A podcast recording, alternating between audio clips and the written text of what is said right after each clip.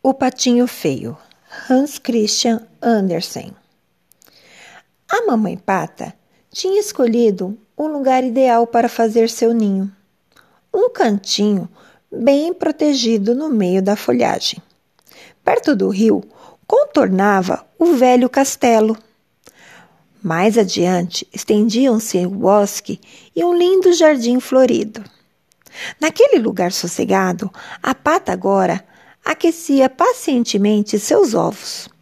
Por fim, após a longa espera, os ovos se abriram, um após o outro, e das cascas rompidas surgiram, engraçadinhos e miúdos, os patinhos amarelinhos, que imediatamente saltaram do ninho. Porém, um dos ovos ainda não se abrira. Era um ovo grande e a pata pensou que não o chocara o suficiente. Impaciente, deu umas bicadas no ovão e ele começou a se romper. No entanto, em vez de um patinho amarelinho, saiu uma ave cinzenta e desajeitada. Nem parecia um patinho. Para ter certeza de que recém-nascidos eram um patinho e não outra ave, a mãe pata foi com ele até o rio e obrigou a mergulhar junto com os outros. Quando viu que ele nadava com naturalidade e satisfação, suspirou aliviada. Era só um patinho muito, muito feio. Tranquilizada, levou sua numerosa família para conhecer os outros animais que viviam nos jardins do castelo. Todos parabenizaram a pata. A sua ninhada era realmente bonita, exceto um o horroroso e desajeitado das penas cinzentas. É grande sem graça, falou o peru. Tem um ar abobalhado, comentaram as galinhas. O porquinho nada disse, mas grunhiu com ar de desaprovação. Nos dias que se seguiram, as coisas pioraram.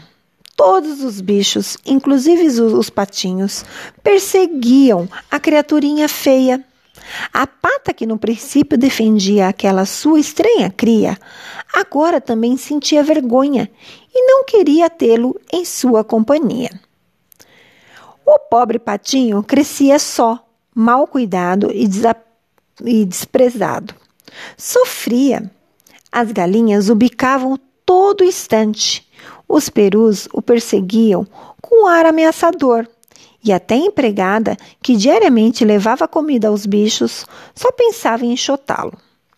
Um dia, desesperado, o patinho feio fugiu.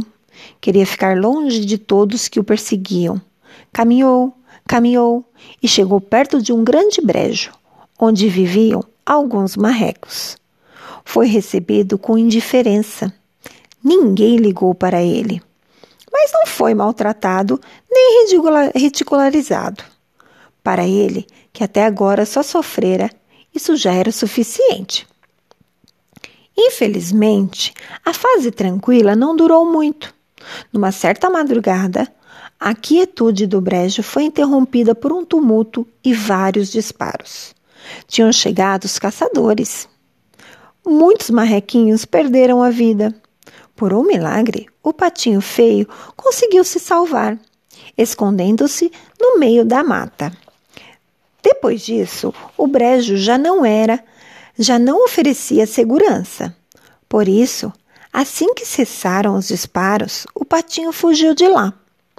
Novamente caminhou, caminhou, procurando um lugar onde não sofresse. Ao entardecer, chegou a uma cabana. A porta estava entreaberta e ele conseguiu entrar sem ser notado. Lá dentro, cansado e tremendo de frio, encolheu-se num cantinho e logo dormiu. Na cabana morava uma velha, em companhia de um gato especialista em caçar ratos e de uma galinha, que todos os dias botava o seu ovinho.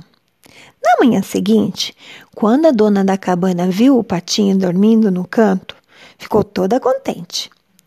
Talvez seja uma patinha.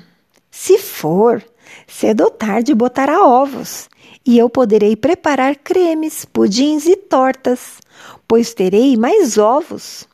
Estou com muita sorte.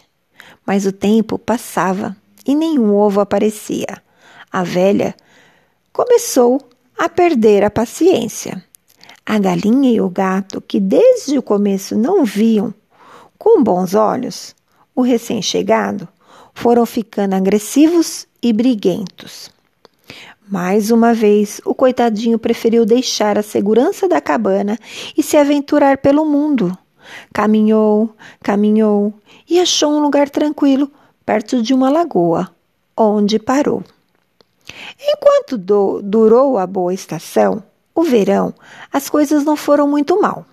O patinho passava boa parte do tempo dentro da água e lá mesmo encontrava alimento suficiente. Mas chegou o outono. As folhas começaram a cair, bailando no ar e pousando no chão, formando um grande tapete amarelo.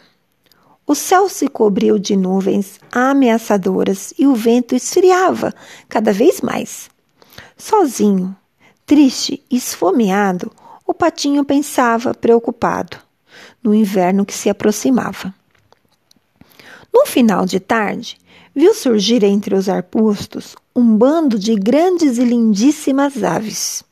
Tinham as plumas alvas, as asas grandes e um longo pescoço, delicado e sinuoso.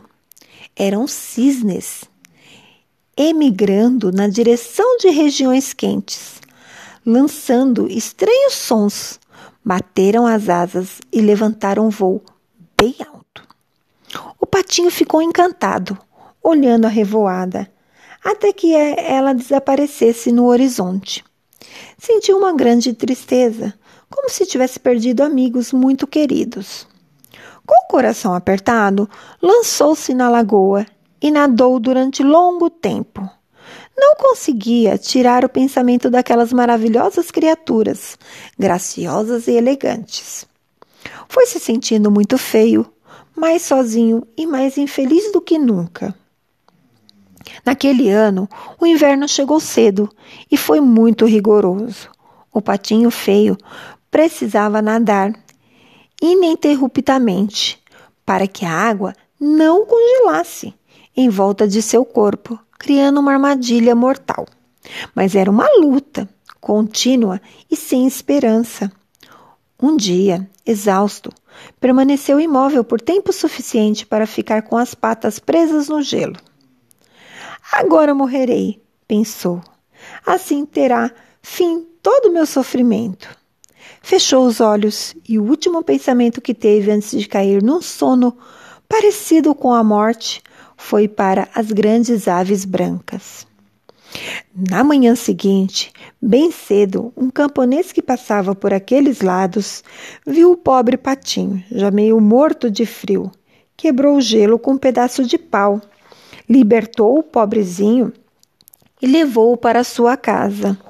Lá, o patinho foi alimentado e aquecido, recuperando um pouco de suas forças. Logo que deu sinais de vida, os filhos do camponês se animaram. Vamos fazê-lo voar! Vamos escondê-lo em algum lugar. E seguravam um patinho, apertavam-no, esfregavam-no os meninos não tinham más intenções, mas o patinho, acostumado a ser maltratado, atormentado e ofendido, assustou-se e tentou fugir. Fuga atrapalhada.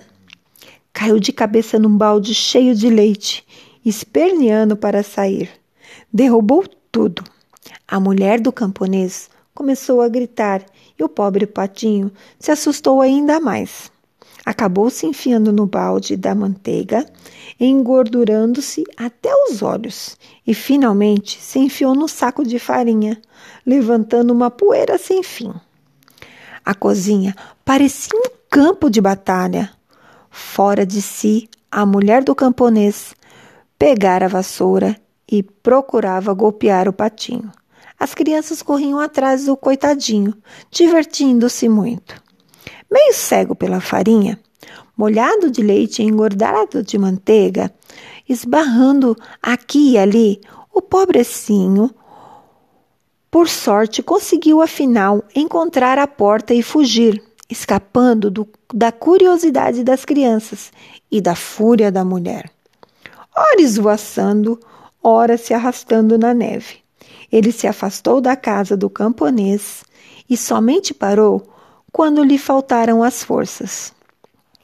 Nos meses seguintes, o patinho viveu num lago, abrigando-se do gelo onde encontrava a relva seca. Finalmente, a primavera derrotou o inverno. Lá no alto voavam muitas aves. Um dia, observando-as, o patinho sentiu um inexplicável e incontrolável desejo de voar.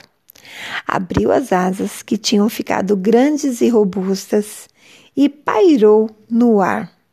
Voou, voou, voou longamente, até que avistou um imenso jardim repleto de flores e de árvores.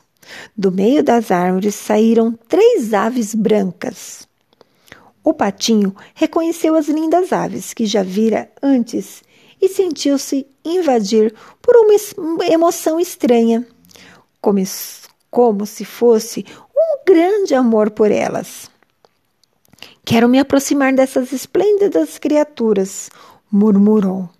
Talvez me humilhem e me matem a bicadas, mas não importa. É melhor morrer perto delas que continuar vivendo atormentado por todos.